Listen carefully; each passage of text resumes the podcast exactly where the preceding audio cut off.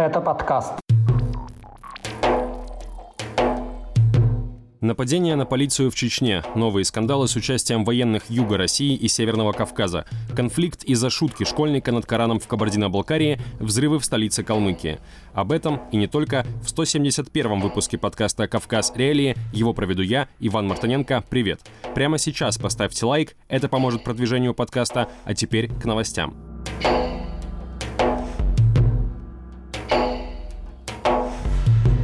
Ночью 14 февраля в чеченском селе Старый Очхой трое неизвестных открыли стрельбу и ранили полицейского, заявили в Республиканском управлении Следственного комитета. По данным ведомства, нападавшие убиты ответным огнем. На месте происшествия якобы нашли оружие и боеприпасы. Уголовное дело завели по статье о посягательстве на жизнь сотрудника правоохранительных органов. Перед нападением несколько подозрительных лиц в селе заметил участковый по фамилии Сулейманов, пишется ссылкой на источник телеграм-канал ВЧК УГПУ. Сотрудник МВД вызвал подкрепление. Через полчаса силовики начали прочесывать лес и якобы наткнулись на вооруженных людей. Предположительно, ранение получил старший сержант полиции по фамилии Мадаев. С начала февраля это второе сообщение о стрельбе в Чечне с участием правоохранительных органов. Вечером 4 февраля в Грозном предположительно был убит подполковник полиции Альберт Атмурзаев, начальник отделения по работе с личным составом Временной оперативной группировки органов и подразделений МВД России. По неподтвержденным официально данным, Атмурзаев, передвигаясь на автомобиле в районе Ахмат-Арена, отказался остановиться по требованию сотрудников ОМОН «Ахмат». Тогда они открыли огонь по машине. Скачивайте приложение «Кавказ Реалии», чтобы оставаться на связи в условиях военной цензуры в России. Ссылки на приложение вы найдете в описании к этому выпуску подкаста. В городе Шахты Ростовской области, вернувшийся с войны в Украине местный житель Илья Кулинич записал видео с издевательствами над своей полугодовалой падчерицей. На записи он толкает ребенка на пол, после чего девочка начинает плакать, а сам Кулинич говорит – Видишь, я над тобой издеваюсь. Я мразь. Предположительно, видео было снято 10 февраля. За день до этого местные СМИ сообщили о бракосочетании 29-летнего Ильи Кулинича, который на войне потерял ногу, и 25-летней Анастасии Яровиковой, матери пострадавшей девочки. На церемонии присутствовали представители городской администрации. Кроме того, пара получила огонь от очага из Свято-Троицкого монастыря в рамках акции «Сердце России», которая призвана поддерживать традиционные ценности в стране. После того, как запись с издевательствами Кулинича над ребенком распространилась в соцсетях, к ответственности сначала привлекли мать ребенка. На нее составили административный протокол по статье о неисполнении родительских обязанностей. Позднее стало известно, что протокол составили и на самого Илью Кулинича по статье о побоях. Молодожены объяснили произошедшее так. Пока мать девочки была на дне рождения у подруги, ребенок стал капризничать. Тогда отчим записал видео с издевательствами, чтобы супруга поскорее вернулась домой. Другого участника полномасштабного вторжения России в Украину, как выяснилось на этой неделе, суд в Ростове-на-Дону приговорил к трем годам условного лишения свободы. Согласно материалам дела, уроженец Ставропольского края Дереник Тамирханов украл 800 тонн подсолнечника на оккупированных территориях Запорожской области. Стоимость похищенного оценили в 20 миллионов рублей. Тимирханову грозило от 6 до 12 лет колонии, но вместо этого ему назначили условный срок. Судимость не помешала военному возглавить Ростовский совет ветеранов-участников вторжения в Украину. Сообщается, что в зоне боевых действий Тимирханов командовал мотострелковым батальоном, базирующийся в Чечне 42-й дивизии армии России, и ранее был награжден Министерством обороны. Из решения суда в Ростове-на-Дону также стало известно о приговоре военному из Дагестана Алиабасу Абасову. Его осудили за убийство сослуживца. Согласно официальной версии, преступление произошло на территории так называемой ДНР. Абасов вместе с другими бойцами заняли дом, где один из военных по фамилии Магомедов якобы стал оскорбительно выражаться. В ответ Абасов открыл огонь из автомата. На теле Магомедова зафиксировали 28 огнестрельных ранений. Изначально военнослужащего из Дагестана приговорили к 10 годам колонии строгого режима, но позднее срок сократили на один год. Судебная коллегия посчитала нужным учесть противоправное поведение убитого. В Кабардино-Балкарии восьмиклассника вынудили принести публичные извинения за шуточное видео про Коран. Священной для мусульман книги на самой записи нет, но подросток имитировал уничижительное действие с ней. Внимание на это видео обратило Духовное управление мусульман Кабардино-Балкарии.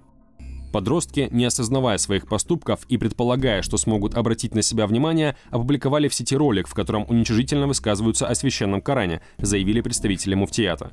Там назвали поступок восьмиклассника вопиющим, отметив, что его действия могут быть использованы для дестабилизации обстановки в мусульманской уме и в республике. Муфтият опубликовал видео с извинениями школьника и его отца, при этом не скрыв на записи лицо несовершеннолетнего. Вскоре телеграм-каналы опубликовали кадры, на которых восьмиклассника бьют в школе за его поступок. Привлекли ли учащихся к ответственности за насилие, неизвестно. В Грозном арестованный за сожжение Корана Никита Журавель на очередном заседании суда рассказал подробности своего поступка. По словам молодого человека, из-за негативного отношения к войне в Украине он читал новости в тематических телеграм-каналах. Там в конце февраля прошлого года студент познакомился с неизвестным, который пообещал ему деньги за выполнение неких заданий. Одним из них стало как раз сожжение Корана у мечети в Волгограде. Журавель добавил, что в его действиях не было религиозного подтекста. Он утверждает, что сжег Коран исключительно с целью получения материальных средств. Напомню, Никита Журавель – уроженец аннексированного Крыма. Как утверждает российское следствие, он сжег Коран по указанию спецслужб Украины. Доказательства в подтверждение этой версии предоставлены не были. Весной прошлого года по поручению из Москвы молодого человека перевели в следственный изолятор в Чечне, сославшись на массовое обращение из республики, хотя по действующим законам это не могло являться основанием для передачи дела. Летом Журавеля избил сын главы Чечни Адам Кадыров, получивший после этого государственные награды и должности. На неделе также получила развитие ситуация с осужденной в Чечне Заремой Мусаевой, матерью чеченских братьев-оппозиционеров Янгулбаевых. 6 февраля команда против пыток сообщила о ее возможном переводе из колонии поселения в Аргуне в другое исправительное учреждение, но эта информация не подтвердилась. Адвокату Мусаевой удалось навестить ее. По словам юриста, мать братьев Янгулбаевых в ближайшее время все же могут направить в другое учреждение в СИН с возможностью видеосвязи для участия в судебном заседании. Предположительно, это будет Грозненский следственный изолятор, где Мусаева находилась до приговора. Тем временем прокуратура Санкт-Петербурга закончила проверку после похищения уроженки Чечни Седы Сулеймановой. В ведомстве заявили, что девушка якобы добровольно поехала в Грозный на допрос, а потом по своему желанию осталась у семьи. Напомню, по словам правозащитников и нескольких свидетелей, в августе 2023 года кадыровцы силой вернули Сулейманову родным, от которых она сбежала из-за угроз убийством чести. О состоянии девушки ничего не известно уже больше пяти месяцев. На прошлой неделе кризисная группа СК СОС заявила, что Сулейманова могла быть убита родственниками. Подтверждения этой информации нет. В столице Калмыкии Элисте вечером 10 февраля произошел взрыв в Центре психологической помощи «Альтернатива». Его устроил местный житель. Он погиб, еще два человека пострадали. Их доставили в больницу в тяжелом состоянии. По предварительным данным, устроивший взрыв мужчина с 2016 года состоял на учете в психоневрологическом диспансере и пришел в центр в качестве клиента. Он попросил психолога, чтобы она помогла ему сняться с учета, а когда та отказала, привел в действие самодельное взрывное устройство. После происшествия правоохранительные органы пришли с обыском в дом подозреваемого. Там тоже сработало взрывное устройство. По данным Государственного агентства ТАСС, ранения получили три сотрудника Росгвардии. Следственный комитет возбудил уголовное дело по факту обоих взрывов. В Дагестане всю неделю продолжаются поиски 22-летней Анны Цамартовой, уроженки Северной Осетии и студентки Ростовского юридического института МВД. Она приехала в Каспийск на соревнования по тайскому боксу и пропала после поражения в полуфинале. Последний раз девушку видели на берегу моря 10 февраля. В поисках задействованы силовики, волонтеры, спасатели водолаза. Всего около 150 человек. Управление Следственного комитета по Дагестану возбудило уголовное дело по статье об убийстве. По словам матери пропавшей, это позволит объявить ее в федеральный розыск. Женщина при этом пожаловалась на сотрудников ФСБ, которые не реагируют на просьбы предоставить записи с камер наблюдения на берегу Каспийского моря. По словам Дианы Цамартовой, ее дочь тяжело переживала поражение в соревнованиях. Как утверждает один из свидетелей, он видел, как девушка гуляла по берегу, иногда заходя в воду. Что с ней было дальше, неизвестно. На момент записи этого выпуска подкаста поиски Анны Цамартовой продолжались. По одной из версий, ее могли похитить. Об этом также заявила мать студентки. На этом у меня все. Это был 171 выпуск еженедельного подкаста «Кавказ Реалии». Поставьте лайк и напишите комментарий там, где вы нас слушаете. Это поможет нам с продвижением. С вами был Иван Мартыненко. Пока.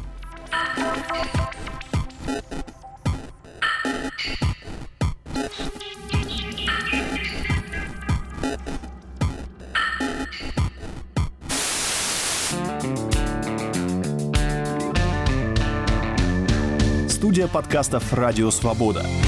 Человек имеет право. Время свободы. Американские вопросы. Кавказ подкаст. Атлас мира. Цитаты свободы. Скучно не будет. Слушай на всех подкаст-платформах. Просто надень наушники. Подкасты «Радио Свобода».